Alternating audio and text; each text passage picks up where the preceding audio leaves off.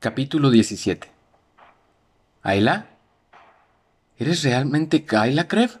¿No es un espíritu? gesticuló Isa mientras el viejo llevaba a la muchacha cubierta de nieve hasta su hogar. Temía creérselo, temía que la muchacha, que tan real parecía, resultara ser un espejismo. Es Ayla, indicó Krev. Han transcurrido el plazo. Ha superado los malos espíritus. Ha vuelto con nosotros. ¡Ayla! Y la mujer corrió hacia ella con los brazos abiertos y la envolvió, en un abrazo ferozmente amoroso, a pesar de la nieve húmeda. No solo la nieve las mojaba, Ayla derramaba lágrimas de gozo, suficientes para todos. Uva tiraba de la muchacha mientras los brazos de Isa la tendían apresada. ¿Ayla? Ayla ha vuelto. Uva sabe que Ayla no está muerta. Afirmaba la niña con el convencimiento de quien haber sido tenido la razón todo el tiempo. Ayla la levantó en brazos y la apretó tan fuertemente que Uva se volvió para soltarse y poder respirar. Tú mojada, señaló Uva en cuanto tuvo los brazos libres. Ayla, quítate esas ropas mojadas, dijo Isa mientras se afanaba, echando leña al fuego y buscando algo que pudiera ponerse la joven, tanto para disimular la intensidad de sus emociones como para demostrar su preocupación maternal. Te vas a morir de frío. Isa miró a la joven llena de confusión comprendiendo de repente lo que acababa de decir. Ayla sonrió. Tienes razón, madre. Me voy a resfriar, señaló, y se quitó el manto y la capucha. Se sentó y empezó a tratar de quitarse los protectores empapados sujetos con correas hinchadas. Tengo un hambre atroz. ¿Hay algo de comer? No he probado nada en todo el día, dijo, después de ponerse uno de los mantos viejos de Isa. Le quedaba pequeño y algo corto, pero por lo menos estaba seco. Había llegado más temprano, pero me vi atrapada en una avalancha al bajar del monte. He tenido suerte de no quedar enterrada bajo demasiada nieve, pero me llevó demasiado tiempo abrirme una salida. El pasmo de Isa solo duró un instante. Ayla podría haber dicho que tuvo que caminar sobre el fuego para volver, e Isa lo habría creído. Su regreso mismo era suficiente prueba de que la muchacha era invencible, que era una pequeña avalancha para ella. La mujer cogió las pieles de Ayla para colgarlas las metió súbitamente, pero retiró súbitamente la mano, mirando la piel del venado, que no conocía, con mucha suspicacia. ¿De dónde ha sacado ese manto, Ayla? preguntó. Lo he hecho yo. ¿Es. ¿Es de este mundo? interrogó la mujer con aprensión. Ayla sonrió de nuevo. Sí, madre, muy de este mundo. ¿Ya te has olvidado? Sé cazar. No digas eso, Ayla dijo Isa muy nerviosa, volviéndose de espaldas para que el clan, que bien sabía ella, estaba observando, no viera, y gesticuló discretamente. No tendrás una onda, ¿verdad? No, la dejé allá, pero eso no cambia nada. Todo el mundo lo sabe, Isa. Ahora, algo tenía que hacer después de que Kreb me lo quemara todo. La única manera de conseguir un manto era cazando. La piel no crece en los sauces ni tampoco en los pinos.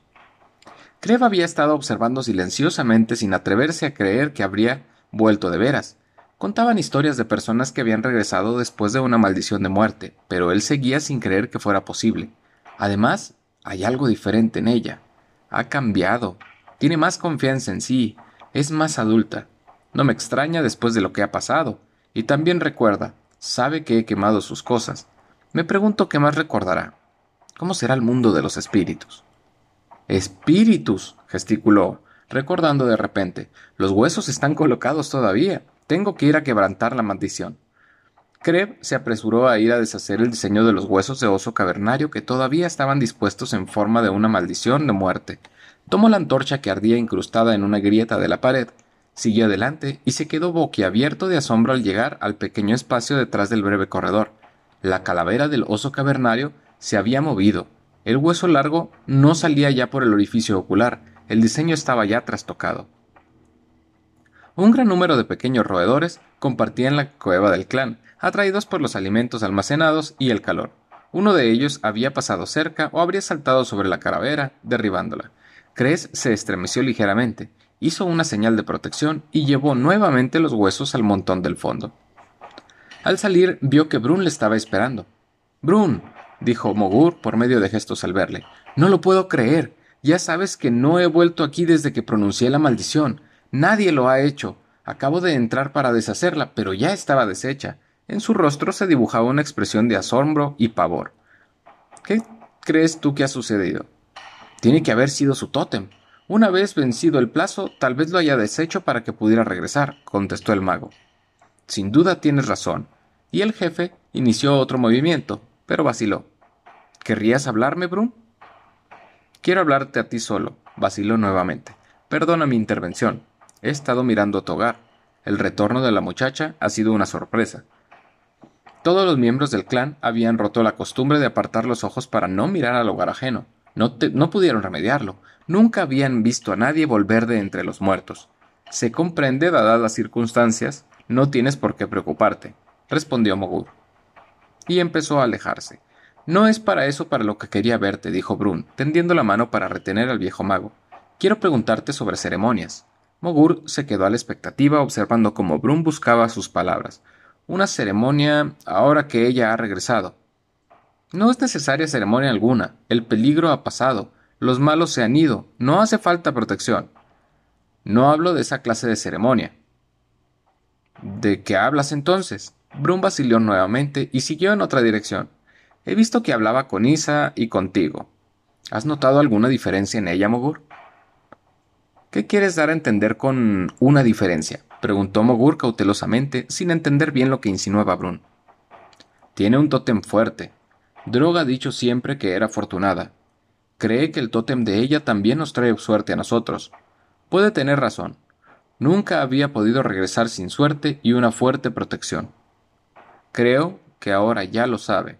Eso es lo que quiero significar por diferente. Sí, creo haber observado una diferencia así, pero sigo sin comprender lo que tiene que ver con las ceremonias. ¿Recuerdas la reunión que tuvimos después de la cacería del mamut? ¿Quieres decir cuando la interrogamos? No, la otra posterior, sin ella. He estado pensando en esa reunión desde que se fue. No creía que pudiera regresar, pero sabía que si volvía significaría que su tótem es muy fuerte, más poderoso aún de lo que creíamos. He estado pensando en lo que deberíamos hacer si volvía. ¿Lo que deberíamos hacer? No hay nada que hacer. Los espíritus malos se han ido, Brun. Ella está de vuelta, pero no es diferente de lo que era anteriormente. Es solo una muchacha, sin nada ha cambiado. Pero... ¿Y si yo quisiera cambiar algo? ¿Hay alguna ceremonia para eso? Mogur estaba intrigado. ¿Una ceremonia para qué? No necesitas ceremonia para cambiar la manera en que obraste con ella. ¿Qué clase de cambio? No te puedo hablar de ceremonias si no sé para qué la quieres. Su tótem es también un tótem del clan, ¿o no? Deberíamos intentar que todos los tótems estuvieran contentos. Quiero que celebres una ceremonia así.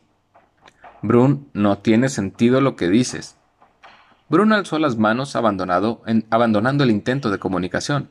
Mientras Ayla estuvo lejos, había tenido tiempo para reunir a las muchas nuevas ideas que se habían expresado de los hombres pero el resultado desconcertante de sus reflexiones se introducía incómodamente en la mente del jefe del clan. Nada de esto tiene sentido. ¿Cómo puedo explicarlo, pues? De todos modos, ¿quién esperaba verla regresar? No comprendo a los espíritus, ni los he comprendido nunca. No sé lo que quieren. Para eso estás tú aquí. Pero no me estás ayudando mucho. Sea como sea, la idea misma es ridícula. Será mejor que vuelva a pensarlo todo. Brun giró sobre sus talones y se alejó dejando tras de sí a un mago absolutamente confuso. Después de dar unos cuantos pasos, se volvió. Dile a la muchacha que quiero verla, señaló, y se alejó hacia su hogar. Kreb meneaba la cabeza mientras volvía a su hogar. Brun quiere ver a Ayla, anunció al regresar.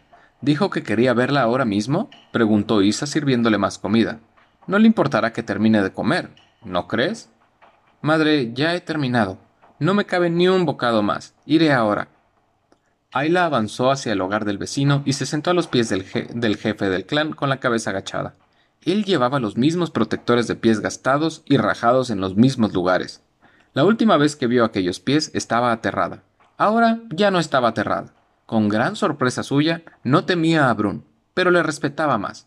Esperó y le pareció que se tomaba demasiado tiempo para reconocer su presencia, Finalmente sintió un golpe en el hombro y alzó la mirada.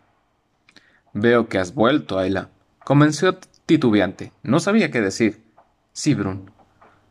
Me ha sorprendido verte. No te esperaba. Esta muchacha tampoco esperaba volver. Brun estaba desconcertado. Quería hablarle, pero no sabía qué decir, y tampoco sabía cómo poner fin a la audiencia que él mismo había solicitado. Ahí la esperaba y después se hizo un gesto pidiendo hablar. Esta muchacha quisiera hablar, Brun. Puedes hablar. Ella vaciló, vaciló, tratando de hallar la expresión correcta para decir lo que quería decir. Esta muchacha se alegra de estar de vuelta, Brun. Más de una vez tuve miedo. Más de una vez estuve segura de que no regresaría jamás. Brun gruñó. Estoy seguro de ello, pensó. Fue difícil, pero creo que mi tótem me protegía. Al principio había tanto que hacer que no me quedaba mucho tiempo para pensar, pero después, cuando quedé atrapada, no pude hacer otra cosa. ¿Tanto que hacer? ¿Atrapada? ¿Qué clase de mundo es ese de los espíritus? Estuvo a punto de preguntárselo, pero cambió de opinión. Realmente él no lo deseaba saber. Creo que entonces empecé a comprender algo. Ayla se detuvo, buscando la forma de expresarse. Deseaba transmitir un sentimiento parecido a la gratitud, pero no de manera en que se siente normalmente, ni la que implicaba cierta obligación, o la de una mujer que, que se lo expresaba a un hombre. Quería decir algo como una persona querría decirle que comprendía. Querría decir gracias, gracias por haberme dado la oportunidad, pero no sabía muy bien cómo hacerlo. Brun, esta muchacha está... te está agradecida. Eso es lo que tú me dijiste. Me dijiste que me estabas agradecido por la vida de Brack. Yo te agradezco por la mía. Brun se echó hacia atrás y estudió a la muchacha, alta, de cara plana y ojos azules. Lo que menos habría esperado de ella era gratitud. Le habían puesto una maldición, pero no dijo que agradecía la maldición de muerte, pensó, dijo que me agradecía su vida. Comprendía que no le habría querido de que no me habría quedado otro remedio. ¿Comprendería que le había brindado la única oportunidad a su alcance? ¿Lo comprendería esta extraña muchacha mejor que sus cazadores, mejor aún que Mogur? Sí. Decidió. Lo comprende. Por un instante experimentó Bruno un sentimiento hacia Ayla que nunca había experimentado hacia una mujer. En ese instante deseó que fuera hombre. No tenía que pensar más en lo que deseaba pedir a Mogur. Ya lo sabía. No sé qué es lo que están planeando y no creo que los demás cazadores lo sepan, decía Ebra. Lo único que sé es que nunca he visto Brun tan nervioso. Las mujeres estaban reunidas preparando los manjares para un banquete, no sabían cuál era la razón para ello. Brun solo les había dicho que prepararan un festín para esa noche, y abrumaban con preguntas a Isa y Ebra tratando de que éstas les insinuaran algo. Mogur se ha pasado la mitad del día y toda la noche en una cámara de los espíritus. Tiene que ser alguna ceremonia. Mientras Ayla estuvo ausente, ni siquiera se acercó. Ahora ya casi no sale de ahí, comentó Isa. Cuando está, cuando está así, se le ve tan distraído que no se acuerda de comer. A veces se le olvida comer mientras está comiendo. Pero si va a hacer una ceremonia, ¿por qué ha estado Brun la mitad del día limpiando un espacio en el fondo de la cueva? interrogó Ebra con gestos. Cuando me he brindado a hacerlo yo, me ha despachado. Disponen de un lugar para las ceremonias. ¿Por qué tenía que trabajar él como una mujer limpiando el fondo? ¿Qué otra cosa puede hacer? preguntó Isa. Me da impresión de que cada vez que les miro, Brun y Mogur están con sus cabezas juntas y si advierten mi presencia dejan de hablar y sus rostros adoptan una expresión culpable. ¿Qué más podrían estar tramando esos dos? ¿Y por qué vamos a celebrar un festín esta noche? Mogur se ha pasado el día entero en el espacio que ha limpiado Brun. A veces entra en la cámara de los espíritus, pero sale inmediatamente después. Parece como si llevara algo consigo, pero está tan oscura allá atrás que no podría asegurarlo. Ayla se limitaba a disfrutar con la compañía. Al cabo de cinco días, todavía le costaba creer que estaba de vuelta en la caverna del clan, sentada con las mujeres y preparando comida como si nunca hubiera estado ausente. No era exactamente lo mismo. Las mujeres no se sentían del todo cómodas junto a ella. Creían que había estado muerta y su retorno a la vida era un verdadero milagro. No sabían de qué hablar con una persona que había viajado al mundo de los espíritus y había vuelto. A Ayla no le importaba. Estaba contenta de haber vuelto. Observaba cómo Bragg gateaba hasta su madre para mamar. Uga, ¿cómo está el brazo de Bragg? preguntó la joven madre que estaba sentado a su lado. Míralo tú misma, Ayla. La madre descubrió al niño para mostrar su hombro y su brazo. Isa le quitó el molde el día antes de tu regreso. El brazo está bien, solo un poco más delgado que el otro. Isa dice que en cuanto comience a usarlo se fortalecerá. Ayla miró las heridas ya curadas y tocó suavemente el hueso mientras el niño serio, de grandes ojazos, la contemplaba. Las mujeres habían tenido un buen cuidado de evitar los temas que se relacionaran, aunque fuera de lejos con la maldición de Ayla. A menudo comenzaba una de ellas con una conversación y dejaba caer sus manos a media frase al ver hacia dónde iba. Esto hacía que la cálida comunicación que solía establecerse cuando las mujeres se reunían para trabajar les faltara fluidez. Las cicatrices siguen estando rojas, pero con el tiempo palidecerán, dijo Ayla y miró al niño. ¿Eres fuerte, Brack? Demuéstrame lo fuerte que eres. ¿Puedes bajarme el brazo? y le tendió el antebrazo. No con esa mano, con la otra, la corrigió al ver que el niño tendía hacia ella el brazo sano. Brack cambió de mano y tiró del brazo de Ayla, que resistió justo lo necesario para verificar la fuerza que hacía. Después dejó que le bajara el brazo. Eres un muchacho fuerte, Brack. Algún día serás un valeroso cazador como Braud. Tendió los brazos para ver si se acercaba a ella. Al principio el niño se volvió. Después lo pensó mejor y permitió que Ayla le cogiera en brazos. La muchacha lo sostuvo en el aire y después lo abrazó sentándolo en su regazo. Brack es un chico grande, muy pesado y muy robusto. El niño se quedó allí cómodamente sentado unos momentos, pero al ver que ella no tenía nada con que alimentarle, se escabulló para regresar con su madre. Alcanzó a uno de sus senos y empezó a mamar sin quitar la vista de encima de Ayla con sus grandes ojos redondos. ¡Qué suerte tienes, Oga! Es un niño maravilloso. No tendría tanta suerte de no haber sido por ti, Ayla. Oga había acabado de tocar el tema que todas habían estado evitando con tanto esfuerzo, Nunca te he dicho cuán agradecida te estoy. Al principio estaba demasiado preocupada por él y no sabía qué decir. No parecía tampoco que tú quisieras hablar mucho, y después te fuiste. Todavía no sé qué decir. Nunca esperaba volver a verte. Es difícil que estés de vuelta. Hiciste mal usando el arma y no puedo comprender por qué se te antojó casar, pero me alegro mucho que lo hicieras. No puedo decirte cuánto. Me sentí tan mal cuando tú.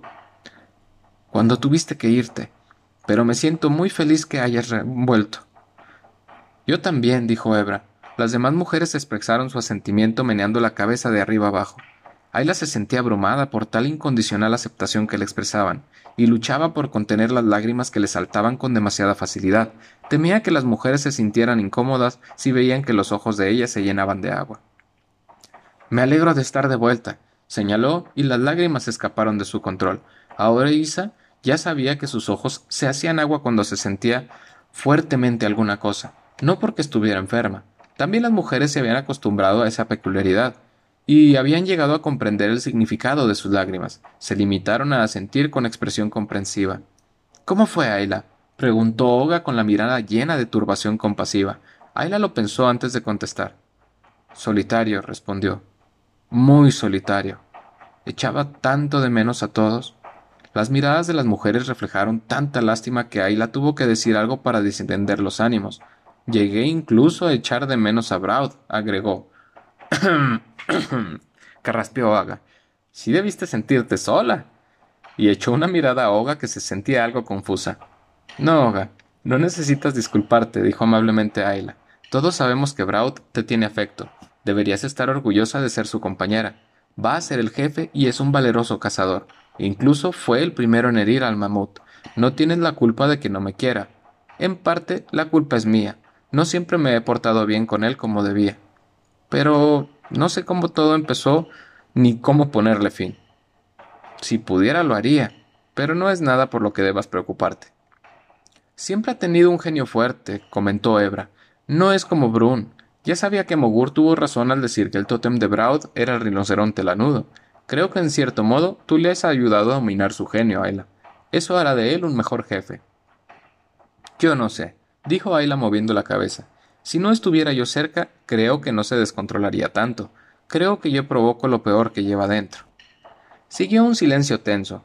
Por lo general, las mujeres no hablaban tan abiertamente de los defectos de los hombres, pero la discusión había servido para despejar la atmósfera de tensión que rodeaba a la muchacha, Juiciosamente, Isa consideró que era el momento de cambiar de tema. ¿Alguna sabe dónde están los ñames? preguntó. Creo que están en el sitio que Bruna está limpiando, comentó Ebra. Tal vez no volvamos a encontrarlos antes del próximo verano. Braud había visto que Ayla estaba sentada con las mujeres, y había fruncido el ceño al verla examinar a Brack y tenerlo sobre su regazo. Eso le hizo recordar que ella había salvado la vida del muchacho, lo que a su vez le recordó que había sido testigo de su humillación. Braud se había sentido tan confundido por su retorno como todos los demás. El primer día la contempló con pavor, con cierta aprensión, pero el cambio que Kreb había interpretado como una madurez creciente y Brun como la percepción de su propia suerte, Braut lo veía como una flagrante insolencia. Durante su prueba, por medio de la nieve, Ayla no solo había adquirido la confianza que podría servir, sino también una serena aceptación de las malsanas trivialidades de la vida. Después de su ordalía, con sus luchas de la vida y la muerte, nada tan insignificante como una reprimenda, cuya eficacia se había ido perdiendo por desgaste, podía afectar su serena compostura. Ayla había echado de menos a Braud, en su aislamiento total, aunque no hubiera sido más que el agobio al que él la sometía. Le habría parecido mejor que el vacío total de no tener gente que ver, que la quería. Los primeros días disfrutó literalmente de su estrecha aunque abusiva atención, él no solo la veía, sino que veía cada uno de los movimientos que hacía. Al tercer día de su regreso, los viajeros, patrones de los viejos patrones de la vida se restablecieron por sí solos, pero con una diferencia. Ayla no tenía ya que luchar consigo misma para doblegarse a su voluntad. Su respuesta no tenía siquiera la corriente oculta de la condescencia sutil. Ayla se sentía auténticamente inconmovible. Él no podría hacer nada que la perturbara. Podría pegarla, maldecirla e incluso llegar al límite de la violencia explosiva, pero eso no causaba ningún efecto. La muchacha accedía a sus demandas más irracionales. Aun cuando lo hacía sin intención, estaba dando a Braud una pequeña medida del ostracismo que ella había sufrido tan abrumantemente. La dejaba al margen de sus reacciones. Su furor más iracundo, controlado, solo mediante un esfuerzo supremo, no obtenía más, que, más reacción que la mordedura de una pulga. Menos porque cuando a uno le muerde una pulga, al menos puede rascarse. Era lo peor que ella podía hacer. Eso le enfurecía. Braut se moría por recibir atención. Se regodeaba en ella. Para él constituía una necesidad. No podía provocar en él una frustración mayor que ver a alguien que no reaccionaba ante él. Poco importaba en el fondo. Que la reacción fuera positiva o negativa. Lo esencial era que lo hubiera. Estaba seguro de que la muchacha demostraba indiferencia porque le había visto humillado había presenciado su vergüenza y no respetaba su autoridad. En parte tenía razón, Ayla conocía los límites exteriores del control que ejercía sobre ella, había puesto a prueba el valor de su fuerza interior y había descubierto que todo ello era insuficiente para merecer su respeto. Pero no era solo que no le respetara ni reaccionara ante él, era que usurpaba la atención que él necesitaba. Con su sola presencia atraía la atención sobre sí, y todo lo que había en ella era llamar la atención, su poderoso tótem, compartir el hogar y el amor del formidable mago, su adestramiento para convertirse en curandera, había salvado la vida de Ona, la habilidad con la onda, haber matado a la hiena, salvó la vida de Grak, y ahora volver del mundo de los espíritus. Cada vez que Braud había demostrado gran valor y se había hecho justamente digno de admiración, respeto y atención por parte del clan, ella le había robado la atención que le correspondía. Braud miraba airadamente a Ayla desde lejos. ¿Por qué tenía que haber vuelto? Todo el mundo habla de ella, siempre están hablando de ella. Cuando maté el bisonte y me hice hombre, todos hablaban del estúpido tótem que tiene. ¿Se enfrentó acaso a un mamut lanzando a la carga? ¿Estuvo a punto de verse aplastada por cortarle los tendones? No. Lo único que hizo fue lanzar un par de guijarros con una onda, y lo único en lo que todos podían pensar era en ella. Brun y sus reuniones, todo por ella. Y además ni siquiera puedo hacerlo a, derechas. Y ahora que está de vuelta y todos siguen hablando de ella, ¿por qué tiene que echarlo siempre todo a perder? Creo, ¿por qué estás tan agitado? No recuerdo haberte visto nunca tan nervioso. Actúas como un muchacho a punto de escoger su primera compañera. ¿No quieres que te prepase una, taza de té para calmarte los nervios? preguntó Isa después de ver que el mago se levantaba por tercera vez. Echaba a andar para irse del hogar cambiaba de opinión y volvía sobre sus pasos para sentarse de nuevo. ¿Qué te hace pensar que estoy nervioso? Lo único que pasa es que estoy tratando de recordarlo todo y meditar un poco, contestó Mogur, algo avergonzado. ¿Qué necesitas recordar? Llevas años de Mogur, Krev. No puede existir una sola ceremonia que no seas capaz de llevar a cabo hasta dormido. Y nunca te he visto meditar poniéndote en pie y sentándote otra vez. ¿Por qué no me dejas que te prepare un poco de té? No, no, no, no. No necesito té. ¿Dónde está Ayla? Está por ahí, más allá del último hogar, buscando ñames. ¿Por qué? Solo quería saberlo, respondió Krev, sentándose de nuevo. Poco después se acercó por allí Brun, haciendo señas a Mogur. El mago se puso nuevamente de pie y ambos se dirigieron al fondo de la cueva. ¿Qué pasará con esos dos? se preguntaba Isa meneando la cabeza llena de asombro. ¿No es ya casi la hora? preguntó el jefe tan pronto como llegaron al lugar que había despejado. ¿Está todo listo? Todos los preparativos están hechos, pero el sol debería estar más bajo, creo yo. ¿Crees tú? ¿Acaso no sabes? Creí que habías dicho que sabías qué hacer. Creí que habías dicho que meditaste y encontraste una ceremonia. Todo tiene que ser absolutamente correcto. ¿Cómo puedes decir que crees? dijo secamente Brun. He meditado, respondió Mogur a la defensiva, pero hace mucho tiempo y el lugar era diferente. No había nieve. No creo que hubiera nieve, ni siquiera en invierno. No es fácil saber el momento exacto. Lo único que sé es que el sol estaba abajo.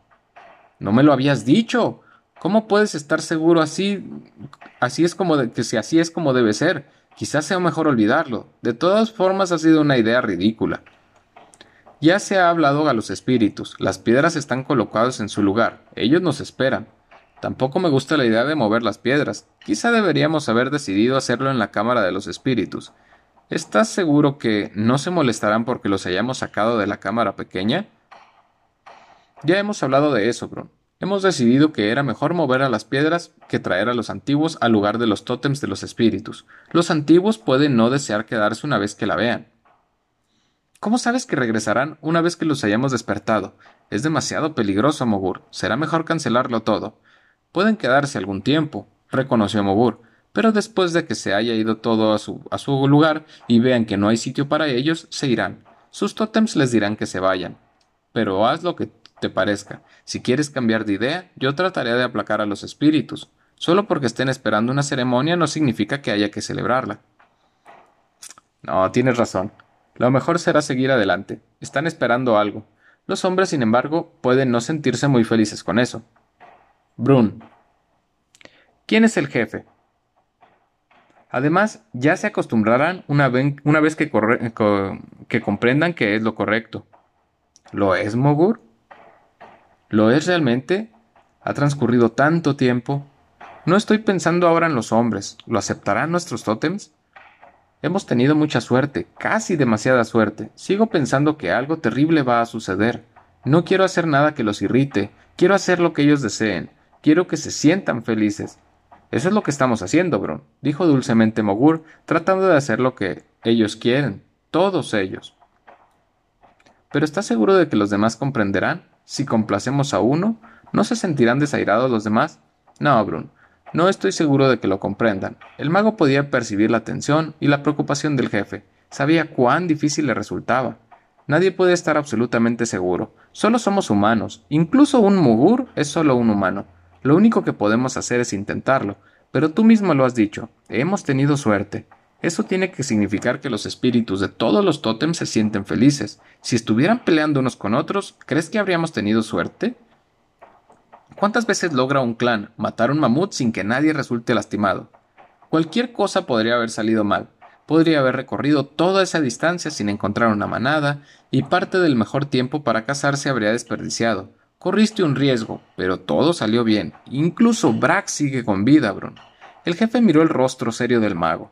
Entonces se enderezó un poco, un poco más, y una firme resolución sustituyó a la indecisión de los ojos de Brun. Voy a buscar a los hombres, señaló. Se había dicho a las mujeres que se mantuvieran alejadas del fondo de la cueva, que ni siquiera miraran en aquella dirección. Isa se dio cuenta de que Brun se llevaba a los hombres, pero hizo como que no lo veía. Lo que hicieran era cosa suya. No estaba segura de lo que le impulsó a alzar la mirada en el momento en que los dos hombres con los rostros pintados de ocre rojo se abalanzaron hacia Ayla. Isa se dio cuenta de que se echaba a temblar. ¿Por qué podría necesitar a Ayla? La muchacha no se había percatado siquiera de que los hombres se iban con Brun. Estaba revolviendo entre canastos y recipientes de cuero, tieso amontonados en una confusión total detrás del hogar que más lejos se encontraba de la salida de la cueva buscando ñames. Al ver el rostro pintado de rojo del jefe que aparecía súbitamente frente a ella, dio un respingo de asombro. No te resistas. No emitas ningún sonido, le indicó Brun. No se asustó, hasta que le pusieron una venda sobre los ojos, pero se quedó petrificada al sentir que casi iba en volandas mientras se la llevaban. Los hombres se asustaron al ver que Brun y Gob se llevaron a la muchacha, no estaban más enterados que las mujeres de la razón por la cual se celebraba una ceremonia, pero, era ah, pero a diferencia de ellas, los hombres sabían que esa curiosidad se vería finalmente satisfecha. Mogur solo había advertido que nadie hiciera un solo ademán ni emitiera un sonido una vez que todos estuvieran sentados en círculo detrás de las piedras que se habrían traído a la cámara, pero la advertencia cobró fuerza una vez que entregó dos huesos largos de oso cavernario a cada uno de los hombres para que cruzaran como una X ante sí. El peligro tenía que ser realmente grande para que necesitaran protección tan extremada, y empezaron a intuir cuál era el peligro al ver a Ayla. Bruno obligó a la hembra a sentarse en el espacio abierto del círculo, directamente frente a Mogur, y se sentó detrás de ella. A una señal del mago, Brun le retiró la venda. Ayla parpadeó para aclararse la vista. La luz de las antorchas podía ver a Mogur, sentado detrás de una calavera de oso cavernario. Los hombres sosteniendo los huesos cruzados, y se encogió de temor, como si quisiera hundirse en el suelo. ¿Qué he hecho yo? No he tocado una onda pensaba, tratando de recordar si había cometido algún terrible delito que fuera la razón de su presencia allí. No se le ocurría que hubiera podido hacer tal hecho. No te muevas. No emitas ningún sonido, advirtió nuevamente Mogur. No creía poder alcanzarlo aunque quisiera. Con los ojos muy abiertos observaba al mago mientras éste se incorporaba, dejaba su callado y comenzaba los movimientos formales que instaban a Ursus y a los espíritus totémicos a velar sobre ellos. Muchos de los gestos le resultaban desconocidos, pero estaba contemplando con atención extasiada, no tanto por el significado de los símbolos que estaba trazando Mogur, como por el propio viejo mago. Conocía a Kreb. Lo conocía muy bien. Un viejo baldado que cojeaba torpemente al andar, inclinándose mucho sobre su callado. Era la caricatura torcida de un hombre con un lado del cuerpo atrofiado, los músculos subdesarrollados por falta de uso y el otro lado excesivamente desarrollado para compensar la parálisis que obligaba a depender tan pesadamente de este lado. Ya había observado anteriormente sus graciosos ademanes cuando empleaba el lenguaje formal en ceremonias públicas, movimientos abreviados por la falta de un brazo, sí y sin embargo, de cierta manera sutil, cargados de delicadezas y complejidades, y de un significado mucho más pleno, pero los movimientos del hombre que estaba en pie detrás de la calavera mostraban una faceta del mago que ella no supo que existía. Había desaparecido la torpeza. En su lugar surgían ritmos hipnóticamente poderosos, de un movimiento que fluía suavemente obligando a los ojos a mirar. El movimiento de la mano y las posturas sutiles no constituían una danza graciosa, aunque pareciera serlo. Mogur era un orador, que hablaba con una fuerza persuasiva que Ayla nunca había visto, y el gran hombre santo nunca era tan expresivo como cuando se dirigía al auditorio que, aunque invisible, le resultaba a veces más real que los humanos sentados frente a él. Mogur, el Mogur del clan del oso cavernario, hizo gala de mayores esfuerzos aun cuando comenzó a dirigir su atención hacia los increíblemente venerables espíritus a los que deseaba convocar en esta ceremonia única. Oh espíritus, los más antiguos, espíritus a los que no hemos invocado desde las primeras brumas de nuestros comienzos, prestadnos atención ahora, os invocamos, os rendimos pleitesía y pedimos vuestra ayuda y vuestra protección. Grandes espíritus de nombres tan venerables que sólo un susurro de la memoria, despertad de vuestro profundo sueño y dejad que os honremos. Tenemos una ofrenda, un sacrificio para aplacar vuestros corazones antiguos, necesitamos vuestra sanación. Escuchad mientras pronunciamos vuestros nombres. Espíritu del viento. Aela sintió un escalofrío a lo largo de la espina dorsal cuando Mogur dijo el nombre en voz alta. Espíritu de la lluvia. Espíritu de las nieblas. Atended a nuestra súplica, miradnos benévolamente. Tenemos con nosotros a uno de los vuestros, a uno que ha caminado con vuestras sombras y ha regresado, ha regresado por la voluntad del gran león cavernario. ¿Está hablando de mí? comprendió súbitamente Ayla. Esto es una ceremonia. ¿Qué estoy haciendo yo en una ceremonia? ¿Quiénes son estos espíritus? Nunca los he oído mencionar anteriormente. Los nombres son femeninos. Yo creía que todos los espíritus protectores eran masculinos. Ayla tiritaba de miedo, pero se sentía intrigada. Los hombres sentados como las piedras que tenían por delante tampoco habían oído hablar nunca de los espíritus antiguos hasta que Mogur pronunció sus nombres, y sin embargo, estos no les eran totalmente desconocidos. Al oír los nombres antiguos, se despertaba una memoria igualmente antigua que tenían escondida en lo más profundo de su mente. Oh vosotros, los más venerados en los tiempos antiguos, los caminos de los espíritus no son desconocidos, solo somos humanos. No sabemos por qué esta hembra ha sido escogida por uno tan poderoso, no sabemos por qué la ha conducido a vuestros antiguos caminos, pero no podemos repudiarla. Ella ha luchado por este eh, por el país de las sombras, ha derrotado a los malignos y nos ha devuelto para, para hacer claros sus deseos, para que se sepa que no la podemos repudiar. Oh poderosos espíritus del pasado, vuestros caminos han dejado de ser los caminos del clan, y sin embargo fueron otrora y deben serlo de nuevo para esta que está sentada con nosotros. Aceptadla, protegerla y otorgad a su clan vuestra protección. Mogur se volvió hacia Ayla. Que avance la hembra, ordenó. Ayla sintió que los fuertes brazos de Brun la levantaban del suelo y la llevaban hacia adelante hasta que se encontró frente al gran mago. Contuvo el aliento al sentir que Brun cogía un mechón de sus largos cabellos rubios y le echaba la cabeza hacia atrás. Miró hacia abajo y vio que Mogur sacaba un cuchillo afilado de su bolsa y lo alzaba muy por encima de su cabeza. Aterrada, observó el rostro del tuerto que se acercaba con el cuchillo en alto, y casi perdió el conocimiento al ver cómo bajaba rápidamente la punta afilada hacia su cuello descubierto. Sintió un dolor agudo, pero estaba demasiado asustada para gritar.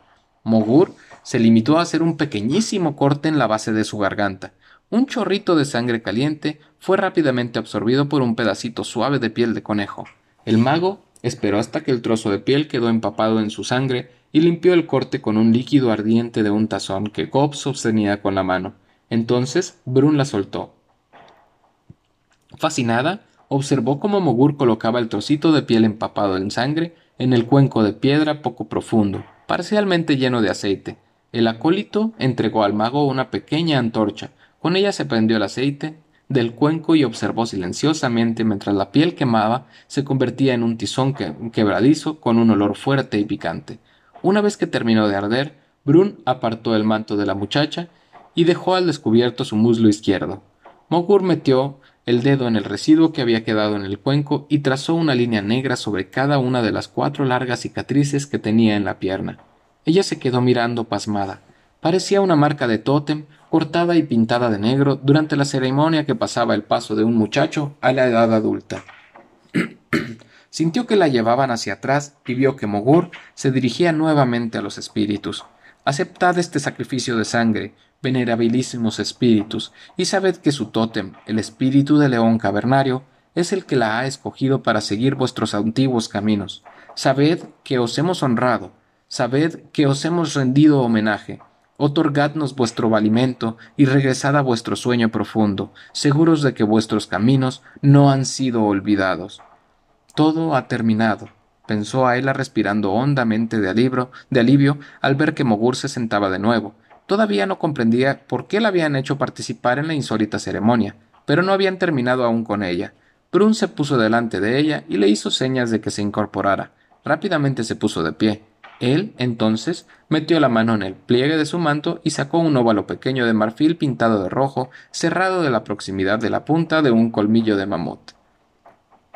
Ayla, por esta sola vez, mientras estamos bajo la protección de los antiquísimos espíritus, estás en condiciones de igualdad con los hombres. Ella no estaba muy segura de comprender correctamente al jefe. Una vez que abandones este lugar, no volverás a pensar nunca más en ti como una igual. Eres hembra y siempre lo serás. Ayla expresaba su acuerdo con movimientos en la cabeza. Por supuesto que sabía que era hembra, pero estaba intrigada. El marfil procede del cuello del mamut que matamos. Fue una cacería muy afortunada. Ningún hombre fue lastimado y, sin embargo, derribamos a la enorme bestia. Este trozo que ha sido santificado por Ursus, pintado con el rojo sagrado por Mogur, y es un potente talismán de caza. Todos los cazadores del clan llevan uno semejante en su amuleto, y todo cazador debe tener uno. Ayla Ningún muchacho se convierte en adulto antes de haber matado su primer animal, pero una vez que lo hace, no puede ser niño. Hace mucho tiempo, durante la época de los espíritus que todavía rondan por aquí cerca, las mujeres del clan cazaban. No sabemos por qué tu tótem te ha conducido para que sigas la senda antigua, Pero no podemos repudiar al espíritu de león cavernario. Hay que permitirlo. Ayla, has matado tu primer animal. Ahora debes asumir las responsabilidades de un adulto. Pero eres mujer, no hombre, y siempre serás mujer, en todos los aspectos menos en uno. Puedes usar tan solo la onda, pero ahora serás la mujer que caza. Ayla sintió súbitamente una oleada de calor que le subía al rostro. ¿Sería verdad? ¿Había comprendido bien a Brun? ¿Podría usar la, onda? Había tenido que sufrir para, la ordalía a la que no creyó poder sobrevivir, y ahora iban a permitirle usarla, permitir cazar. Abiertamente apenas podía creérselo. Este talismán es para ti. Guárdalo en tu amuleto. Ayla cogió la bolsa que colgaba en el cuello y a duras penas consiguió soltar los nudos. Tomó el óvalo de marfil pintado de rojo de manos de Brun y lo metió junto al trozo de ocre rojo y el molde fósil, cerrando después la bolsita de cuero y pasándole por la cabeza nuevamente la correa que lo sostenía. No se lo digas todavía a nadie, lo anunciaré esta noche, antes del banquete, en tu honor. El honor de tu primera matanza, dijo. Espero que la próxima sea algo más sabroso que una hiena, agregó con un distallo de humor en la mirada. Ahora date la vuelta. Hizo lo que le decían y sintió que le vendaban nuevamente los ojos. Los dos hombres que la llevaron de nuevo le quitaron la venda. Vio que Brun y Gob se regresaban al círculo de los hombres. ¿Estaría soñando? Se tocó la garganta, sintió que ardía la herida donde Mogur le había cortado. Entonces bajó la mano y notó tres objetos dentro de su amuleto. Apartó su manto y se quedó mirando las rayas algo borrosas que cubrían sus cicatrices. ¡Una cazadora! Soy una cazadora una cazadora del clan.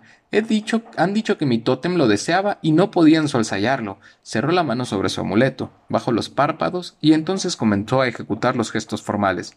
Gran león cavernario, ¿por qué he dudado de ti? La maldición de muerte fue una dura prueba, la peor hasta ahora, pero tenía que ser así para obtener un don tan grande. Te estoy muy agradecida por haberme considerado digna. Sé que tenía razón Krev. Mi vida nunca será fácil teniéndote a ti por tótem, pero siempre valdrá la pena. La ceremonia había sido suficientemente eficaz para convencer a los hombres de que Ayla debía permitírsele casar, a todos menos a uno. Braud estaba furioso. De no haber estado tan asustado por la advertencia de Mogur, habría abandonado la ceremonia. No querría tomar parte en nada que otorgara privilegios especiales a aquella hembra. Miró sombríamente a Mogur, pero su rencor estaba especialmente dirigido contra Brun y no podía aguantar la bilis. Es obra suya, pensaba Braud. Siempre la ha protegido, siempre la ha favorecido. Me amenazó con la maldición de muerte solo por haber castigado la insolencia de esa muchacha, y, y que solo se lo merecía.